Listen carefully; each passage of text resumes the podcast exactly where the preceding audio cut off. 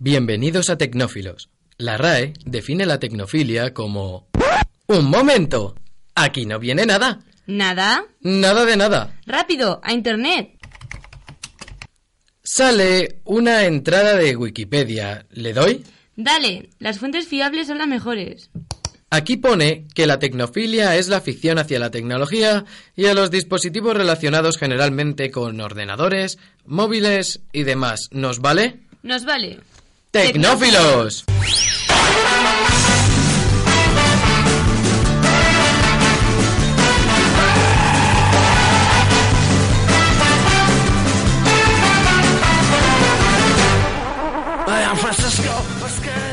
Buenas tardes a todo el mundo. Estamos aquí en Radio URJC, comenzando el programa Tecnófilos.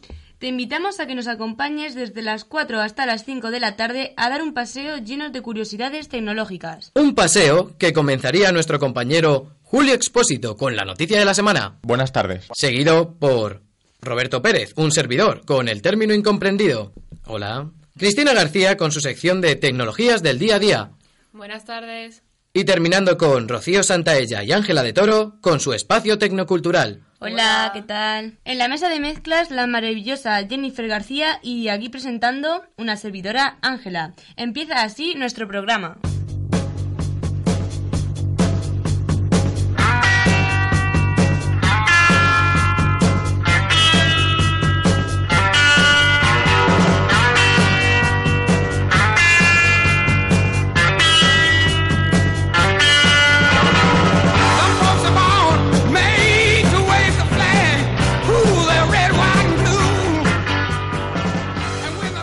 Buenas tardes, seguimos aquí en Radio URJC, en la sección del programa Tecnófilos, la noticia de la semana. ¿Qué tal, Julio? Hola, ¿qué tal?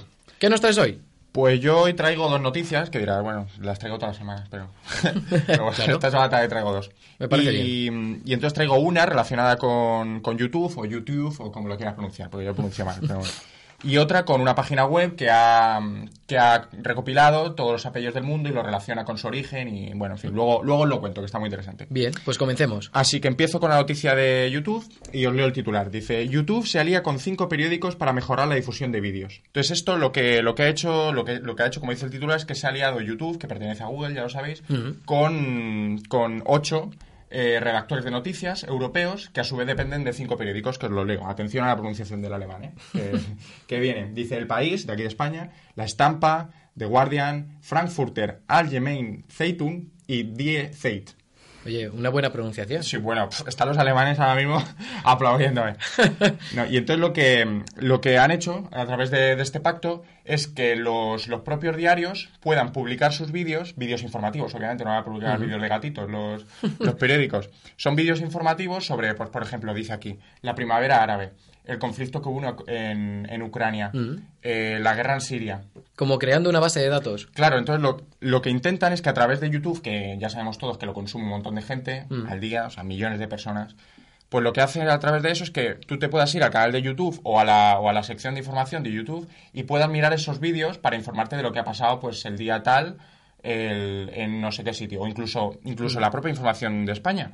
Yo supongo, esto no lo sé, pero supongo que también podrás, por ejemplo, pues hoy ha comparecido Rajoy en el Congreso de Ministros Extraordinario y ha dicho esto, esto y esto. Pues ahí Claro. lo tienes en vídeo. Como una especie de... Una rama de YouTube para noticias, Sí, solo, ¿no? para, para información, sí.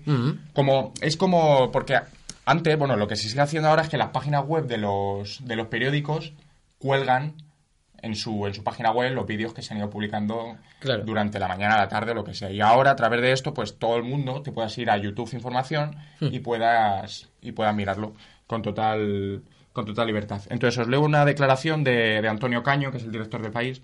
Dice, en esta colaboración nosotros ofrecemos aquello en lo que somos fuertes, la generación de, de contenidos. Y YouTube aporta su tecnología. La idea es disponer de una plataforma más potente desde la que ofrecer a nuestros lectores los vídeos que se han convertido en una de las áreas estratégicas de nuestro proyecto. Es decir, como veis, Claro. el país va a publicar los vídeos informativos de cada día en YouTube para que todo el mundo pueda estar informado a tiempo real. O sea que está muy bien, la verdad. Y luego os leo, os leo ya lo que más los detallitos contextuales De acuerdo. que este pacto responde a, a la Digital News Initiative, que se llama DNI, por si no creo que ponga el nombre de nadie, pero se llama, se llama DNI, que fue lanzado el pasado mes en abril y entonces lo que os he dicho de los ocho redactores de noticias aparece aquí, es un pacto en el que se ha puesto dinero por parte de, de Google junto con estos periódicos para, para, para lanzar iniciativas que fomenten el periodismo y la innovación, Mm. en fin, todo eso, total. A mí, a mí, desde luego me, me parece muy bien, no sé a vosotros. Sí, desde luego, para estar más informado. La verdad es que es muy interesante porque tiene con eso nos va, nos va a hacer que tengamos mucha facilidad para acceder a, a esos informativos. Claro, esa, esa es la, lo, lo más importante, que tengamos esa facilidad, cualquier ciudadano, para informarnos en cualquier punto. O sea que está muy bien. Además a través de YouTube. O sea que más fácil imposible. Claro, claro, a través de YouTube, que vamos, yo no sé vosotros, pero yo lo consumo a diario, Sí, varias también. horas. O sea que, En un momento muerto te mete claro, cualquier también, cosa. ¿Qué ha pasado? Pues ahí lo tienes, el país. Antonio Caño. o sea Y que- Zuckermengen. Y eso, y el. Y al, al- al- yo es que me lo imagino así muy, muy Hitler, ¿sabes? Ah, pues ah, pues- pues, estos son Muy mediático. Tonterías mías. Y luego la segunda noticia que os traigo es que un portal muestra la difusión por el mundo de 11 millones de apellidos. Este portal es eh, Four Beers, que, que lo que hace es que ha, ha seleccionado, ha ido preguntando, dice aquí por... A ver que os lo leo, esperar un microsegundo. Mm, Ah, sí, que ha utilizado como fuentes muy variadas, como registros civiles y eclesiásticos de nacimiento, matrimonios, defunciones, censos, testamentos, hemerotecas, esquelas o directorios telefónicos. Entonces lo que ha hecho ha sido recopilar los apellidos, no solo en España, sino a nivel mundial, los apellidos y los ha, los ha dividido por su origen, por, su, por la cantidad de personas que se apellidan así. O sea, ha establecido una serie de criterios para que, para que el cualquier, o sea, para que tú puedas buscar ese apellido en, en esta página web y puedas decir, ah, pues viene de esto, de tal, de Pascual. Entonces, aquí te dice varios, varios tipos de apellido, varios criterios que han utilizado y son dos generales. Son patronímicos y, em, y matronímicos. Los Ah. patronímicos son aquellos que provienen de, del nombre de, de- de un hombre. Sí, Por como- ejemplo, yo me apellido López y eso significa hijo de Lope. Claro. O sea, tú tienes González, hijo de Gonzalo, Martínez, hijo de Martínez. Pérez, Ese- hijo de Pedro y así. Efectivamente, todo, to- ese tipo de apellidos. Y luego hay otros que son menos, menos abundantes, el machismo bueno, que son los matronímicos, que son los derivados de un nombre de un antepasado, es decir, de una mujer. Por ejemplo, antes estamos comentando, por ejemplo, el apellido Mercedes, aunque sí es verdad que no tiene las raíces como los tiene la de los hombres, pero también viene de, del nombre de mujer. Claro. Entonces, pero también, no solo, no, estos son los más habituales, los patronímicos y los matronímicos, en, cu- en cualquier idioma, ¿eh? no solo en español. También hay otros relativos a oficios, accidentes o lugares. Por ejemplo, el mío, yo soy expósito, y eso significa que me parece que en el siglo XV o algo así, eh, los expósitos eran aquellos que no tenían padres. Entonces le llevaban a las casas, se llamaban casas de expósitos. Era un orfanato de entonces, y entonces le ponían de apellido expósito. Y entonces, eh, la, la página web For Beers cifra en 11 millones la totalidad de apellidos de, que, han, que han recopilado No está mal. en su página web. O sea, que es que si queréis buscar vuestro apellido, que diréis, ¿esto, ¿este apellido mío? Pues igual es árabe, griego, romano. Ah, qué bien. Además, para, para cada uno de los ocho, ¿no? Sí, sí, sí, desde luego. Tienes, tienes tiempo, uno para cada día de la semana. O sea que es todo. Qué interesante. ¿Os sabéis vuestros ocho apellidos, justamente, ya que estamos con este tema? Los, ocho apellidos que tenéis. No, ni idea. O sea, Yo, a mí me lo dijo mi madre una vez. ¿Sí? Yo soy Julio, Espósito, Rabadán, Delgado, eh, Álvarez, Medina, mm, Jiménez, Casas y... el último te lo ha y- inventado. no, no, no, no, Casas, Casas es de mi abuela, te lo prometo. Tenemos de todo. Hijo de Jimeno, casas. Porque hay- casas, yo qué sé, casas. Porque ¿sabes? hay casas. Casa porque vengo en un pueblo que hay casas, donde vive la gente. Claro. Claro que en un pueblo haya casa. Ya, hombre, ya. O sea que, bueno. Bueno, pues es, es todo, la verdad. Está bien, la verdad. Pues muy bien, sin más, metemos música.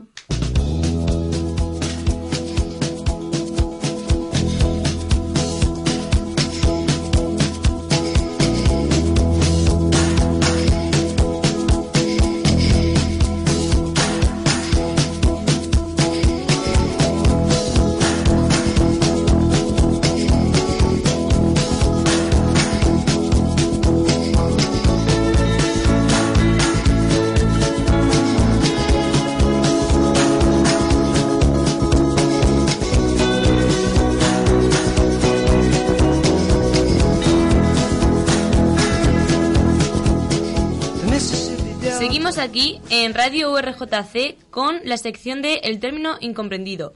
Roberto nos va a hablar de mitos tecnológicos. ¿Qué tal, Roberto? Cuéntanos. Muy buenas tardes, Ángela. Pues aquí estamos. Hoy he traído un pequeño popurrí de varios mitos, a ver si los conocéis o no, y para sacar de dudas siempre a los que no están muy puestos en el tema.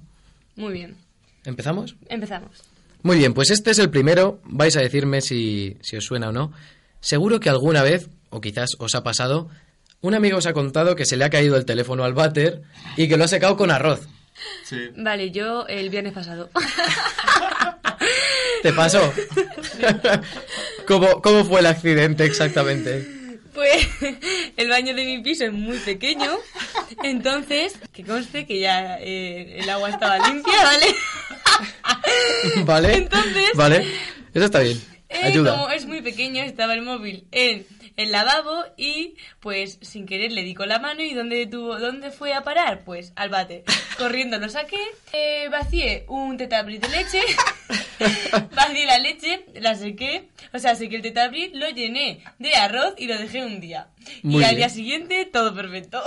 Perfecto. Esto se merece un aplauso o algo. Es increíble. Pues efectivamente, este mito es verdadero. Es verdadero lo del arroz. ¿eh? Lo confirmo. Eh, antes de meterlo al arroz, comprobé que ni se escuchaba eh, el audio y la cámara eh, externa no se veía nada. Y después de haberlo metido un día en arroz, todo perfecto. Pues mira, genial. O sea, esto no- nos viene de, de lujo. Sí, yo, yo doy fe, que- que... estaba en su casa y tenía ahí el tetrabillo de arroz que decía, esto, tío, que, ¿Qué- que nadie les pasa aquí, ¿sabes? Yo voy a contar una anécdota, eso, que había encontrado varias por internet, pero teniendo aquí una propia, pues ya está. Es- está genial. Pues sí, efectivamente, el arroz eh, funciona para secar estos aparatos. Eso sí, si se cae al mar, olvidaros. ¿Vale? Porque el agua salada con el óxido y... O sea, corroe el móvil por dentro y es terrible. Entonces, si se os cae el mar, despedíos, pero si es a una piscina, al váter, como nuestra compañera un Ángela, río. o a un río, lo que sea, pues hay posibilidades. Pero esto, usadlo solo como una emergencia. En ocasiones no se resucita el móvil, pero en otras sí. Aquí tenemos a Ángela que va perfectamente. Pues sí, con mucha suerte, lo tenía siete días solo el móvil y sin seguro. Así que un milagro. Mira, que me alegro, me alegro. ¿Los demás conocíais este mito? ¿Os sonaba? Sí. Yo sí, claro, sí. Sí, yo he vivido también experiencias de móviles Yo de creo arroz. que y- todos. Similares, ¿no? Además son Sí. como las urgencias, ¿sabes? Yo me lo imagino los médicos ahí, ¡oh, Dios santo, mi móvil! Y le da como a quirófano y es arroz y ya está. Sí, en el viaje, en el viaje de fin de curso que hicimos en primero de bachiller, una amiga le, le pasó lo mismo. En Viena, pero en un váter de Viena. Así que Es sí. agua, agua bien esa. Sí, agua, agua vienesa, de calidad. Pero bueno, también lo metió en los cereales, no sé qué, que se le reventaron, pero también, también funcionó. Así que, el, sí, perdón. Que no, que iba a decir que también me estoy acordando que ahora sí como hace un año también se me cayó la cámara digital al, al inodoro. No te creo, pero ¿qué te llevas al baño? ¿verdad? Se va a revistas. El típico mortadelo y filemón, claro, pero... cosas así. se- bueno, Se pero me va el ordenador de mesa, ¿sabes? Pero- Con CPU y todo. directamente. Pero se arregló la cámara Eh, sí, también. con arroz. Con arroz. Pues comprobadísimo. Este mito es verdadero. Si alguna vez se os moja, ya sabéis, arroz. Hoy cuando lleguemos al súper va a estar toda la sección del arroz vacía. el Mercadona, hacendado, lo que tiene. pues el siguiente mito también es bastante conocido. Posible que lo hayáis escuchado con distintos productos, gomina, pero mm, yo voy a hablaros de, dentif- de dentífrico. Es decir, arreglar CDs o DVD rayados con pasta de dientes. ¿Lo habéis escuchado Ni alguna idea. vez? No. ¿No? No, no, no. Yo he mm, probado, porque lo hace mi madre, eh, para sacarle brillo a la plata, Sí. el dentrífico perfecto. ¿Ah, sí? Sí. Anda. Pues mm, aquí, aparte de sacarle brillo a la plata, que por lo visto Sí, también funciona. funciona. ¿Funciona? Ha- habrá que probarlo. Pues la sabiduría popular afirma que este mito, o sea, es, es también verdadero, pero depende de los casos. Me he encontrado en algunas páginas de internet, pues a gente con tiempo libre que ha querido comprobarlo y entonces cogieron distintos DVDs y CDs y en algunos pues hicieron surcos con un cúter, en otros con objetos algo menos peligrosos como una llave o plásticos. Bueno, los del cúter irreparables. ¿Vale? O sea, con eso eh, le echaron un pegote de pasta de dientes y es imposible. Pero, sorprendentemente, con llaves y plásticos, cuando dejaron de funcionar y les echaron pasta de dientes, sí que funcionaba. Es decir, este mito es verdadero dependiendo del caso. También hay que añadir que lo de la pasta de dientes es solo temporal. Es decir, si por casualidad os funciona, tenéis un disco que se jode y teníais ahí metidos siete programas, documentos de Word, lo que quisierais. se os estropea, le ponéis pasta de dientes y funciona, Aprovechar. pues exacto, aprovechad para sacarlo todo porque la pasta de dientes se va a acabar gastando y yo qué sé. Pues por si alguno quiere conocer el proceso de empastamiento necesario para reparar el DVD o el CD, lo que tenéis que hacer es cogéis la parte dañada, le untáis con un paño de microfibras de estos que no deja estelas, eh, un poquito de pasta, bueno, un poquito o lo que queráis, pasta de dientes, la extendéis y luego con el mismo paño pero con agua quitáis casi toda la pasta de dientes, salvo donde se haya quedado, o sea, eh, teniendo cuidado de que en las grietas quede pasta de dientes. Tenéis que tener cuidado, por cierto, porque dependiendo de la pasta de dientes, si la pasta de dientes tiene grumos, lo puede joder más aún. Porque el láser pues detectará menos ceros y unos del DVD o el CD. Pero bueno, en principio os funcionará y si os funciona, corriendo sacad todos los documentos que tengáis y, y sed felices con vuestras vidas. ¿Sí, Cristina? Que a mí me parece sorprendente que tuviesen que coger un CD y rayarlo en vez de coger uno ya rayado, un DVD, lo que sea. Claro, diré que podemos decir que cada uno tendrá en su casa al menos uno, ¿no? Claro. Esta gente, los de la página web, es que, mm, vamos, en las páginas web que lo he visto y tal, son un poco como nosotros, muy tecnófilos, ¿no? Que se dedican, entonces son muy cuidadosos con lo que tienen y bueno, dirían, bueno, esto que ya no lo usamos, pues le metemos un cúter. Venga, ahí a... Cholón. Directos.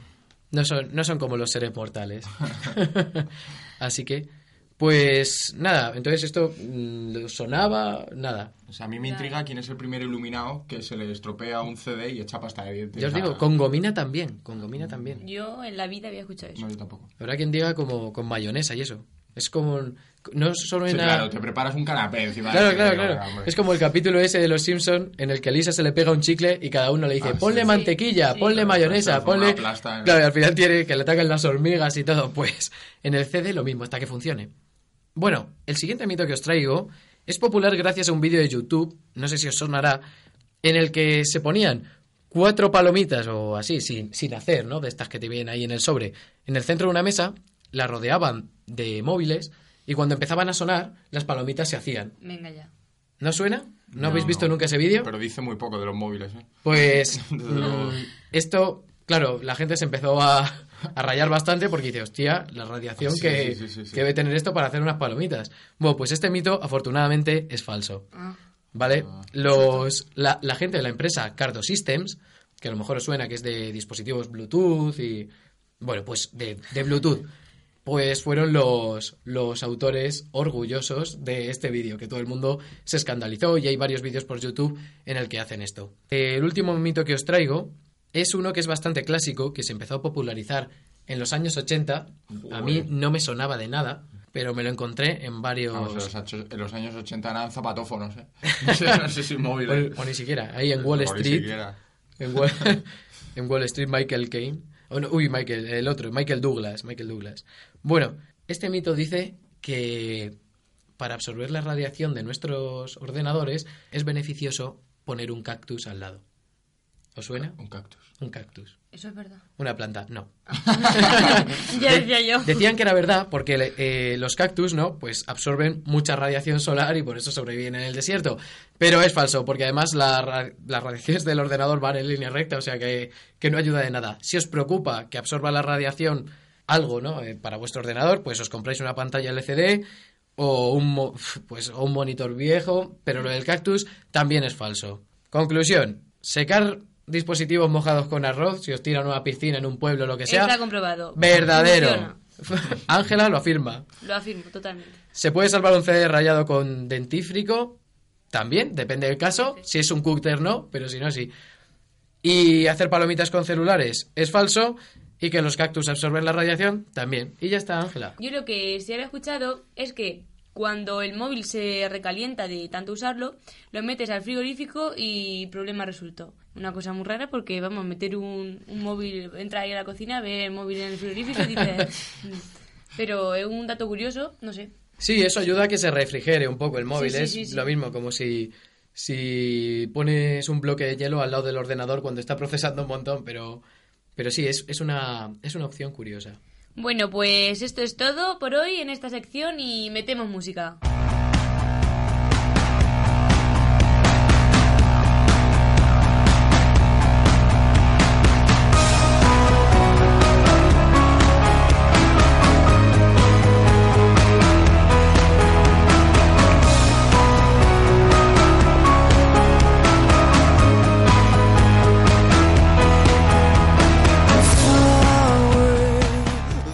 Seguimos aquí en Radio RJC Fuenlabrada.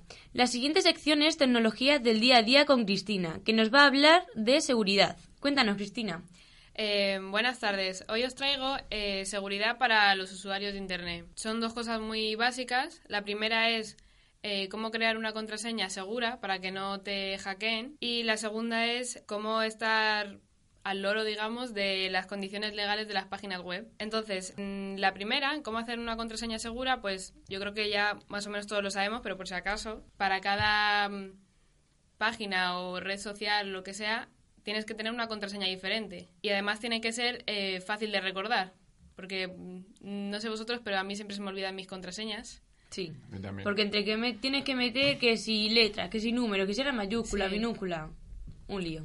Pues eh, eso, por ejemplo, que has dicho también, te aconsejan poner letras, números y además mm, símbolos o signos para que sea más difícil de descifrar. Es que eso es el bueno, bonito y barato. O sea, es imposible tener una contraseña así. Y encima Claro. las redes sociales. Ya. Entonces, por ejemplo, o sea, hay gente que, como tú dices, mm, piensa que es muy difícil tener una contraseña diferente eh, con estas características.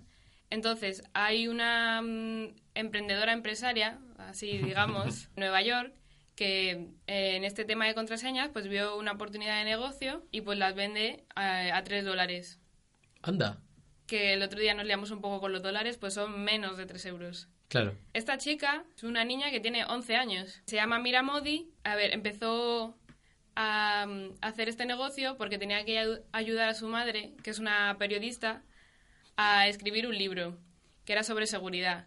Eh, entonces, eh, ella había aprendido por sí sola eh, un sistema que se llama Diceware, que es para hacer contraseñas.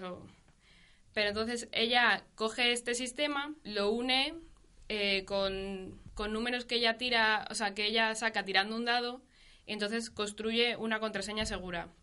Entonces, si vas a su página web que se llama Diceware Passwords, puedes comprar una contraseña, claramente no te la puede mandar por internet, porque si no ya no sería difícil de descifrar. Entonces te la manda por, por correo normal, por correspondencia. Y parece que le va bien el negocio. Mm, Oye. Yo pienso que, que sí que es muy lógico todo. En vez de, yo que sé, de una niña de 11 años juegue pues, con las muñecas, que salga a la calle, que haga contraseña. Que pues, vea la luz Claro. del sol. Además 11 también años, eh, me hace gracia una declaración que dice que este es su primer negocio sin contar los puestos de limonada. que tiene Una mucha chica- relación. Claro, Estamos desaprovechando nuestra vida, ¿eh? No somos emprendedores. no. Ojalá a nosotros se nos ocurriese hacer esto, porque si no... Eh, lo segundo que os traigo es sobre las condiciones legales de las páginas web. Lo he sacado de un artículo que de El Confidencial que se llama No lees lo que firmas en la red. 10 cambios legales que nos han colado en 2015. ¿Vosotros mm, habéis notado algún cambio o, o- o nada? En Yo ninguna marca la web. pestañita de acepto las Yo condiciones también. de término de no sé qué. Lo ha aceptado, Y ya, acepto. ¿ha- ¿Has leído? Uy, sí, sí. Entero. Las 56 páginas. Yo, así por decir algo, mm, lo de las cookies ahora es además, ¿no? Que te muestra, Sí. por ejemplo, es... Hay, hay cookies, no puedes hacer nada para evitarlo, pero solo, solo salirte de la página, ¿no? Si no quieres. Eh, uno de los que nombra eh, habla sobre las cookies, pero en, en la Smart TV, Mm, que Telecinco y 4 eh, pusieron su... O sea, en este año han puesto en su política que ponen cookies, ¿no? Sí. En la televisión. Y entonces el autor del artículo dice que a lo mejor mm, ya lo tenían y ahora es cuando lo han puesto. Lo han avisado, ya. Entonces es como un poquito fraude o timo, no sé. Claro, es la típica. Claro. Eh, os voy a poner un par de ejemplos más que ellos ponen, que van más o menos explicados por un profesional, un jurista TIC. Mm.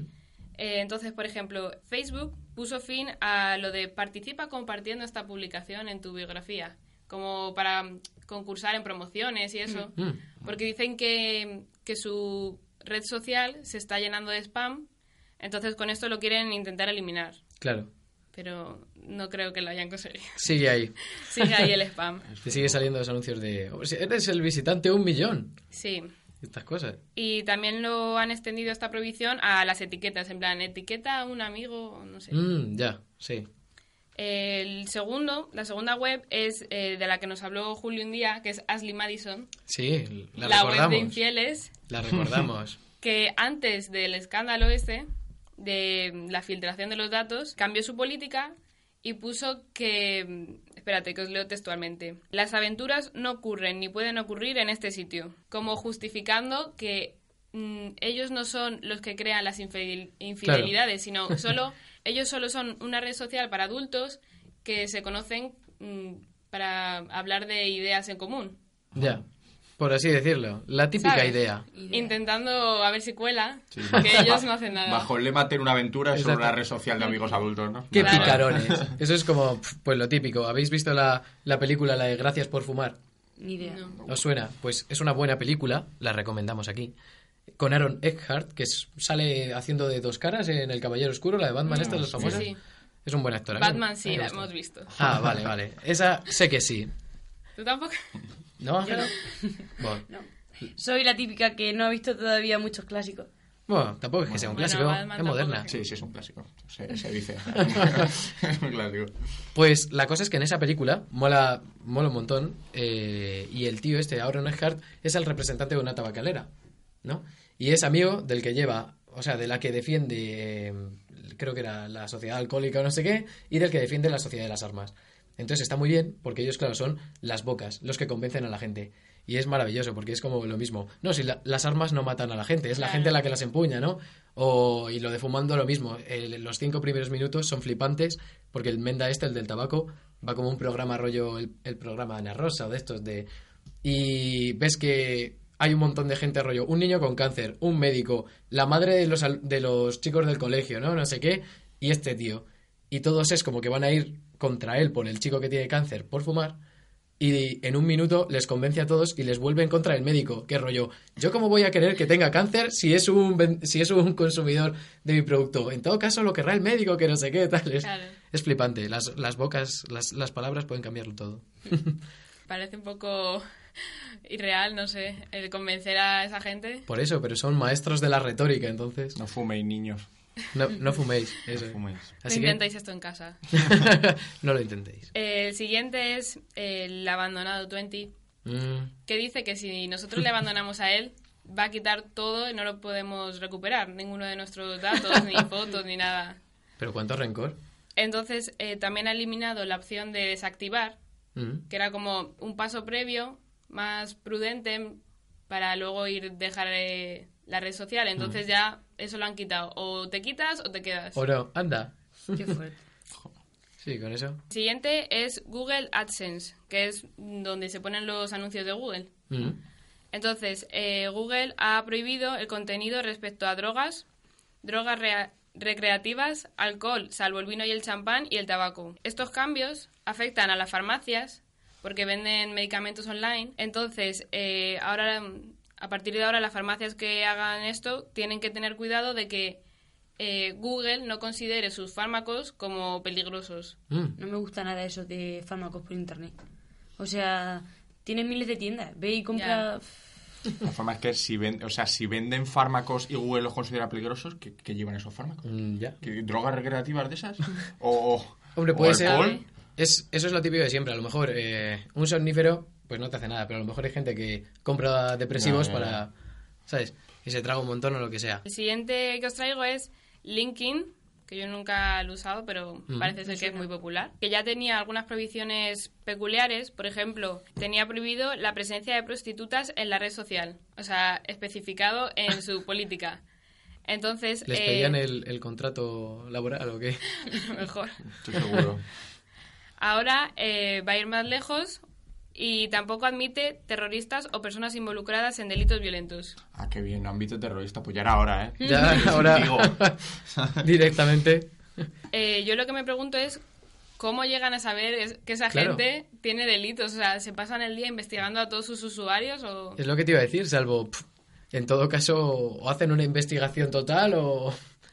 Ni idea, les buscan por internet. Como no hagan en plan como salen las noticias de que sale, por ejemplo, la policía eh, pilló a dos ladrones porque salieron en Facebook mm, enseñando el botín. Ah, bueno, es que esos son. También, Entonces, también es que los. si los son así de inteligentes, a lo mejor sí les pillan, pero... Joder. En mi colegio, y hago la referencia con esta anécdota, le mandamos allí un saludo, me contaron los, los profesores que hace poco unos, unos chavales, de los cuales conozco a una de ellas, una, una buena amiga, pero hizo esta jacobada, pues no se les ocurrió otra cosa que en el ropero allí de la clase coger el típico desodorante y un cipo, ¿Cipo? y sí, un mechero, Un mechero. ¿sabes?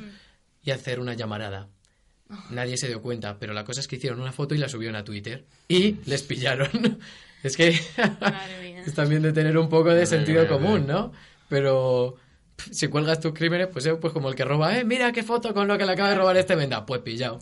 Los que se hacen fotos mientras que van a toda velocidad también. O lo mismo, pillan. buah, Pero ellos son de chulos, Sí, sí. colgada la foto. claro. Y luego no les pasa lo que les pasa. El postureo. Eh, la última cosa es eh, que Apple eh, tiene en su política una lista de países en los que tiene la venta, o sea, que él mismo se prohíbe la venta. Anda. Eh, por ejemplo, los países que son archienemigos de Estados Unidos, como Corea del Norte Mm, sí. y hasta hace poco Cuba. Entonces, como ahora las relaciones con Cuba han cambiado, Apple ha dicho, bueno, pues ya nada, Pues ya. ya. la vendemos allí. Así que ha cambiado su política para poder vender en Cuba. Joder, es que son muy exquisitos, como no les falta pasta. No, desde luego. Y con esto ya mm, termina mi sección. Bueno, pues terminamos así tecnología del día a día y metemos música.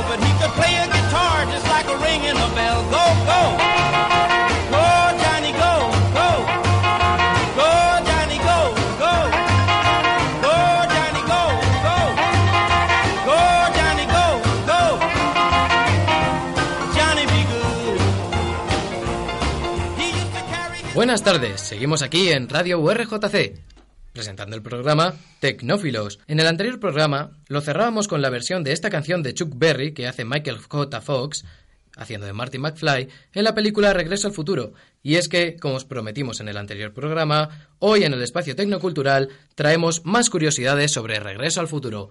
Rocío, cuéntanos. En verdad, curiosidades como tal no son, son simplemente, eh, al igual que se predijeron, entre comillas, eh, inventos para el futuro de- desde los 80, que fue cuando se creó la peli, pues yo traigo inventos que se pueden crear a lo largo de nuestro futuro contando desde ahora, vamos. Mm. Que serían, por ejemplo, los voy a enumerar, que serían controlar los dispositivos con la mente, que soy súper fan de esta propuesta, capturar energía producida por nuestras actividades cotidianas, ser jóvenes hasta que muramos y nuestro mejor amigo será un ordenador. Así que voy a empezar por controlar dispositivos con la mente. Esto me encanta porque sobre todo lo están desarrollando para, para gente con, no ya con discapacidades, sino con mutilaciones. Para gente, entonces, si a ti te cortan un brazo o medio brazo, te ponen un brazo artificial tipo Anakin Skywalker y lo puedes controlar tú con la mente, te tienen que poner sensores en el cerebro. Luego, lo de capturar energía producida por, por nuestras propias actividades me parece también una propuesta bastante interesante a la hora de, de ahorrar energía y no estar pagándole todas las empresas que se están forrando. Que esto surge a través de IBM, que es una empresa multinacional estadounidense de la tecnología y consultoría, que lo que dice o lo predice para el año 2017. Entonces, debido a que somos mucha gente mundialmente, nos interesa mucho tirar de, este tipo de, energía. Consistiría más o menos en pequeños dispositivos que nos colocamos en las zapatillas o incluso en la bici y entonces se, se transforman o se guarda la energía y después tú la puedes utilizar. Y luego seremos jóvenes hasta que muramos. Yo no sé si vosotros sabéis que hay en en China hay mm, unos cuantos pueblos que son habitantes de 100 años para arriba. ¿No erais conscientes? Todos los habitantes. No, eh, todos no, pero que sí, sí, que eran que sí quedan muchos habitantes que son de 100 años para arriba. En Japón también. Y entonces la cuestión aquí es, mm, no es que tengan la, la cura contra la- el envejecimiento, pero a mí me parece bastante interesante. Entonces, esto es a raíz de George Church, también es conocido como el man- mago de la genética, que dice que en 2050 la humanidad habrá conseguido vencer el envejecimiento. Toma ya. Mm, yo no sé cómo tomármelo. Si no envejeces, es, es- no sé, es un poco complicado, no... Pero no envejeces, pero sí mueres. O sea, esa es la idea. No lo sé. O sea, no especifica tanto, no llego a especificar. No lo sé.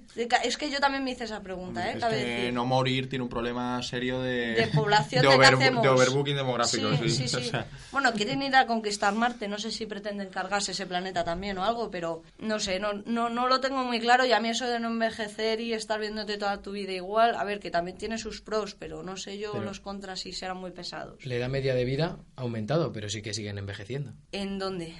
Pues, por ejemplo, en este pueblo de China o en Japón. Sí, pero, o sea, lo que aquí dice es que habrá conseguido vencer el envejecimiento.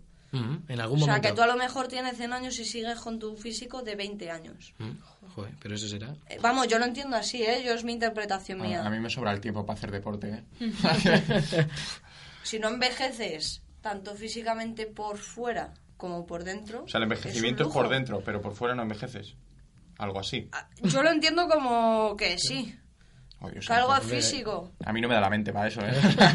La experiencia la tiene. No tengo neuronas. Pero, uff, es que no... Yo no sabría muy bien qué 100 opinar. años son iguales para todos. O sea, de las dos primeras propuestas soy bastante fan, pero de esta no lo tengo yo tan claro. Y entonces que estaríamos trabajando hasta que no muriésemos. No, no lo sé cómo se plantearía No, no, no, entonces ya, la ya, ya, sociedad. no, no, no lo sabe ¿No nadie. has visto lo que ha pasado ahora en China? Que están diciendo, están dando luz verde a que la gente tenga en vez de un hijo dos. ¿Por qué? Porque la población es muy envejecida y no nacen niños. Porque a los niños, a las niñas, aparte de que había mucha gente que si tenía niñas o abortaban o las mataban nada más nacer, Está entonces bien, ¿eh? solamente era una sociedad de varones. Entonces, eh, ahora están dando luz verde porque están diciendo hay muchos mayores y casi no nacen niños. Para Entonces, compensar un poco. Hombre, Claro. y si no, ¿quién va a ser el hered- heredero de ese país? Nosotros. Sí, Que tenemos va- aquí- va que tenemos aquí que sus los chinos nos van a invadir, no te flipes tú tanto de ir allí. Tú eres un españolito, no te verdad, flipes. verdad, un chino es un chino. Y un japonés es un japonés, evidentemente. Hombre, sí. Bueno, y ya para acabar con esta sección un poco, mm, es que seremos muy, muy amigos de, de los ordenadores. Eh, y esto viene a raíz de que el cofundador de Apple, que fueron dos lo que lo fundaron, Steve Wozniak, opina que los ordenadores super- superarán a la humanidad y que podrán llegar a sentir. A mí esto personalmente me da mucho mal rollo. No... uf, ya somos muchos seres humanos muy complicados Sí, como para meter, como para meter ordenadores, ¿no? No, no, no. uf. Entonces, bueno, un poco el rollo de que entre los dos fundadores de Apple fue la revolución informática. Entonces, pues con eso acabamos la, la sección. El caso es que he visto yo hace poco algo de, de- de gente que se convertía en, en robots y no me acuerdo qué era. Una película, seguro. Sí, sí, claro, evidentemente. No Yo Robot. No, no he visto esa peli, pero he visto algo en plan de que sentí y tal y no mola. No mola nada. Y bueno, con relación al regreso al futuro, la el siguiente apartado sería que primero vamos a escuchar un fragmento y después os hablo de un titular. Soy un viajero del tiempo. O lo era. Estoy atrapado en 1969. Estamos atrapados. Tanto espacio y tiempo como me prometió y ahora trabajo en una tienda. Tengo que mantenerme. Marta. Lo siento. Esto es de Doctor Who. Eso me parecía. Yo no he visto esta serie, pero la verdad es que ayer buscando sobre ella me pareció interesante y la he descargado. Uy, eso es ilegal. Bueno, Hay que ir a Eh, eso. La he descargado a ver si tengo tiempo para verla, cosa que no es... es mm, eh, he puesto este fragmento para dar pie al siguiente titular. Físico británico afirma que ya es posible construir una máquina del tiempo. ¿De qué físico estamos hablando? Chan, chan, chan, chan. ¿Nadie? ¿Nadie? Británico, Hawking. No. Uy. Brian Cox, que en un festival británico de, de ciencia ficción, bueno, de la ciencia, no de ciencia ficción, eh, en, en homenaje al 50 aniversario del Doctor Who, declaró que viajar en el tiempo es científicamente posible. Es físico, a ver. Sí, científicamente Es posible. físico, yo aquí no tengo ni idea, pero él es físico. Pero moralmente tachable, ¿no? Igual. De hecho, confirma que ya se ha hecho, ¿vale? Pero eh, a una escala muy pequeña. Yo me acordé leyendo esta noticia de que hace, hace unos años leí que habían conseguido transportar en el tiempo eh, partículas, átomos. No te creo. Algo, ¿En serio? algo así habían conseguido. Sí, igual que hace también unos años dos físicos o dos, no me acuerdo qué, porque yo en la ciencia me pierdo absolutamente. Eh, yo también. Casi crean un agujero negro y ¿no, ¿no Y os acordáis de eso? Sí, sí me suena. Me quiere sonar, pero no caigo. Ni idea. ¿No? Joder, pues si fue portada de periódicos Mm. y cabecera de noticias y tal. Joder, pues hace un par de años sí que, un par o más, que sí que yo oí las dos cosas. Entonces Mm. me sorprendió bastante y ojalá fuera posible, como dice aquí Brian Cox. Entonces, para viajar en el tiempo, Cox hizo un análisis de cómo es posible viajar en el tiempo hacia el futuro gracias a la teoría de la relatividad de Einstein. Entonces, vamos a escuchar una explicación. La gente asume que el tiempo es una progresión estricta de causa y efecto, pero de hecho, desde un punto de vista ni lineal ni subjetivo, es más como una gran pelota que se bambolea y trastabillea cosas del tiempo. ¿Sabes? Bueno, para viajar en el tiempo primero hay que conocer lo que es el tiempo. Cuesta entenderlo. A mí me cuesta mucho, bueno, mucho, un poco entenderlo. El- A mí mucho, ¿eh? Cuando el- lo digo. Es que le da mucha vuelta, ¿verdad? El Doctor Who. A raíz de saber lo que es conocer el tiempo y de decir que la teoría de la relatividad de Einstein tiene que ver, entonces Cox, que seguimos hablando de Cox, describe la posibilidad de la paradoja de los gemelos. Y ahora vamos a escuchar otra explicación. En una base de la Tierra, una nave espacial está a punto de despegar. En la puerta, dos hermanos gemelos se despiden. Saben que no se verán en mucho tiempo. Tienen 35 años. Uno de ellos es astronauta y lidera la primera expedición a la estrella más cercana de nuestro planeta. Alfa Centauro se encuentra a una distancia de unos 4,3 años luz de la Tierra y la nave viaja a 99% de la velocidad de la luz. Si sumamos los 4,3 años de ida y los mismos de vuelta, la nave tardará en volver a la Tierra algo menos de nueve años. A la vuelta, el gemelo que se ha quedado en tierra espera a su hermano. Sin embargo, cuando se abre la puerta de la nave, sus ojos no dan crédito. El astronauta está prácticamente igual que el día del despegue. En cambio, él ha envejecido nueve años. ¿Cómo se explica que un gemelo tenga ahora 44 años y el otro tan solo 36? Viajando casi a la velocidad de la luz, el tiempo se dilata con respecto a quien se queda en la Tierra. Para el gemelo astronauta, el tiempo ha pasado 10 veces más lento. El viaje solo le ha llevado unos 11 meses, pero que el tiempo se haya dilatado no significa que haya pasado a cámara lenta. Al contrario, el tic-tac del reloj que viajaba en el interior de la nave ha seguido el mismo ritmo que en la Tierra. Vale, ¿alguien se siente un poco como si le estuviera hablando Sheldon Cooper o solo soy yo? Julio está aquí No como ni diciendo, idea. a mí no me mires. No tengo ni idea, Todo este Bueno, tema es muy interesante. ¿Eh? Que todo este tema es muy interesante. la verdad. Yo opino igual. Entonces, como hemos escuchado, para explicar el viaje en el tiempo eh, necesitamos la dilatación del tiempo, ya que tiene un mayor efecto cuando se viaja a velocidad de la luz. Más o menos para que encaje un poco en todo lo que acabamos de escuchar. Y bueno, ya para finalizar, hablamos de la opinión del propio físico, de Brian Cox, es un término bastante recurrente en la ciencia ficción, que es su, su opinión acerca de los agujeros de gusano. No sé si sabéis lo que son, ni idea. Un agujero de gusano es como un puente entre el pasado y el presente, o sea, un puente, ¿vale? De pasar de un lado a otro. Se usan como portales temporales, que sería el puente, ¿vale? Y no son una forma sencilla de viajar al pasado por mucho que se recurra a ellos en la ciencia ficción. O sea, por mucho y muy bien que nos lo puedan pintar, no es algo factible en la vida real ni cómodo. Entonces, pues, para acabar ya con tema de viajes en el tiempo, que ojalá algún día los tengamos por aquí cerca.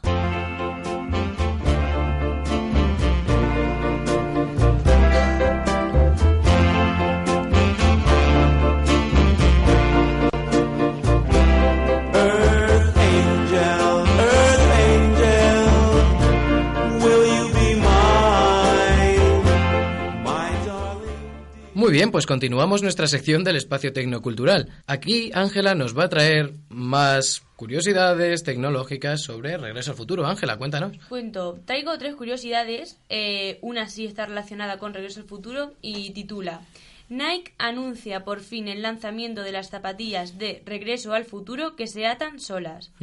Pues bien, el fabricante de estas zapatillas ya les ha enviado, ya le ha enviado las, las suyas a Michael J. Fox, eh, Marty McFly, que son unas deportivas autoajustables, ¿vale? Saldrán a la venta en la primavera del 2016. Yo quiero una, yo quiero una. Todavía queda un poquito. Un poquete. 2016. Viajamos en el tiempo, Julio. Uf, Con, un agujero de gusano. Yo si no, no viajo. Que me da un Que me mareo. Que me la cabeza. Os explico cómo fue. Bueno, en su página web, Nike recuerda que hace, que hace casi 30 años le pidieron la col- su colaboración en una película, que es Regreso al Futuro. Entonces, el resultado fueron las Nike Mag, que es que con un sistema de lazado inimitable e inigualable, pues se empieza a crear algo que va a dar paso a una gran puerta al futuro, por así decirlo, ¿vale? Eh, son unas deportivas que se atan solas. Eh, dice que el fabricante ya está probando en, varios, en varios atletas.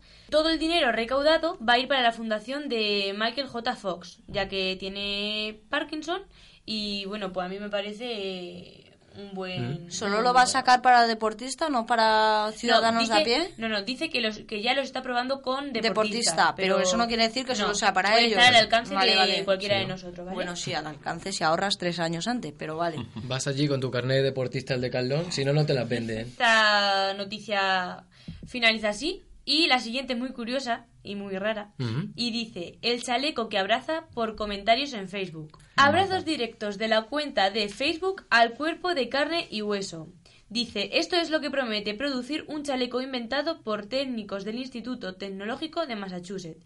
Pues bien, tú estás en Facebook y le das y le dan a like y le dan un like a un comentario que tú has hecho. Pues tú tienes puesto en tu casa un chaleco y por cada like que le den a ese comentario te aprieta. Y eso va a ser como le dicen el chaleco en los medios sociales. Tú vas a poder recibir con eso un cálido abrazo. Prefiero un robot con personalidad y sentimientos. Pero es más, Sinceramente. es más porque claro, eh, la persona, o sea, esa persona puede reenviarle el abrazo al que le ha dado like si esa persona también tiene un chaleco. Estos son como las pulseras estas que se compran para los los runners para correr, que se lo Sí. que se lo mm, ay, ¿cómo se lo conectan con el móvil? Es verdad, sí, sí. Parecido. Es, eso yo lo que pienso es que al final... mm, No, no vamos a salir de casa. y puede usarse casi como un instrumento de, tor- de tortura. Tú imagínate que te empieza como, ya... los, como los zumbidos del Messenger. Lo mismo, exacto. Pues te envío otro yo a ti. Pues toma, y así un toma y en tu acá. casa, lo mato. Al Cuando final- lo vea, lo mato. te encuentras morado ahí.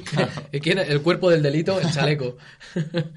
Dice la autora de esto, que se llama Melissa Kidd Chow, que eh, se les ocurrió este concepto del chaleco en una conversación con sus amigos y tal. Decían que, claro, las relaciones a distancia pues eran difíciles y sí, estaba creado, por ejemplo, el Skype, pero necesitaban ese contacto, así que decidieron eh, ir más allá y, bueno, pues crear este chaleco.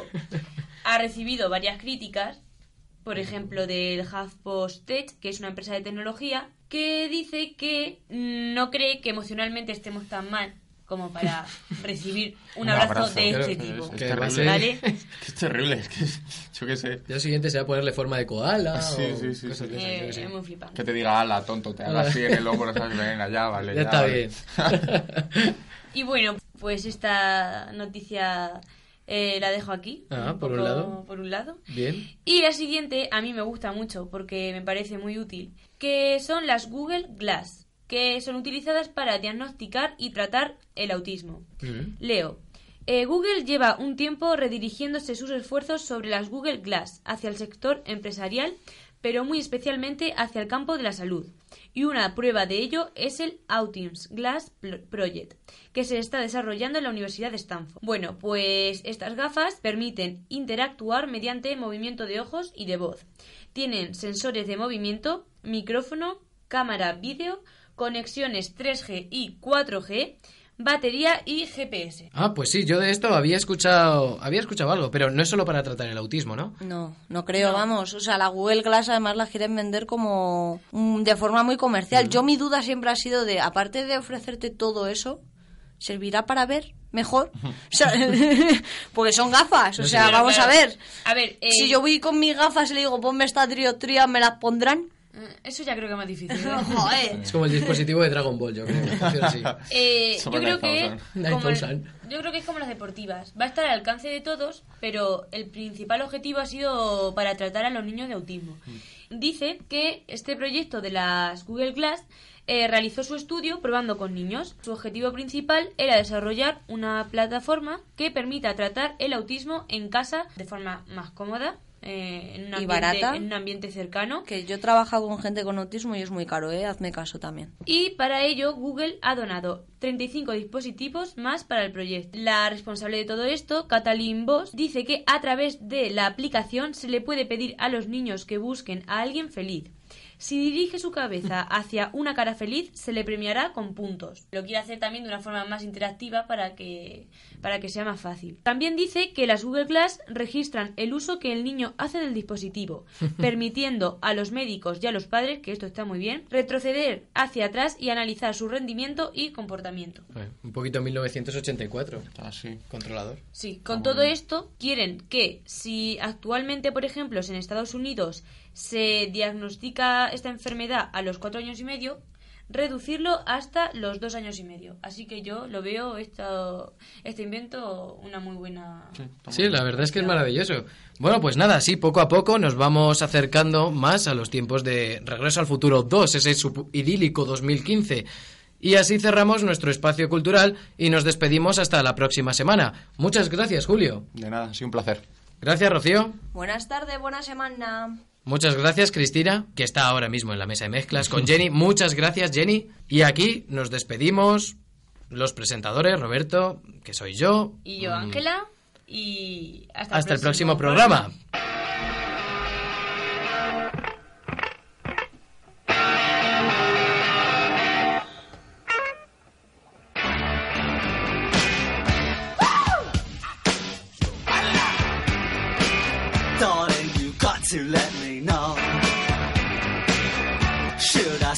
Should I go? If you say that you are mine, I'll be here till the end of time. So you got to let me know. Should I stay or should I go? It's always tease, tease, tease. You're happy when I'm on my knees. One day fine and next is black. So if you want me off your back, well come on and let me know. Should I stay or should I go? Should I stay or should I go now? Should I stay or should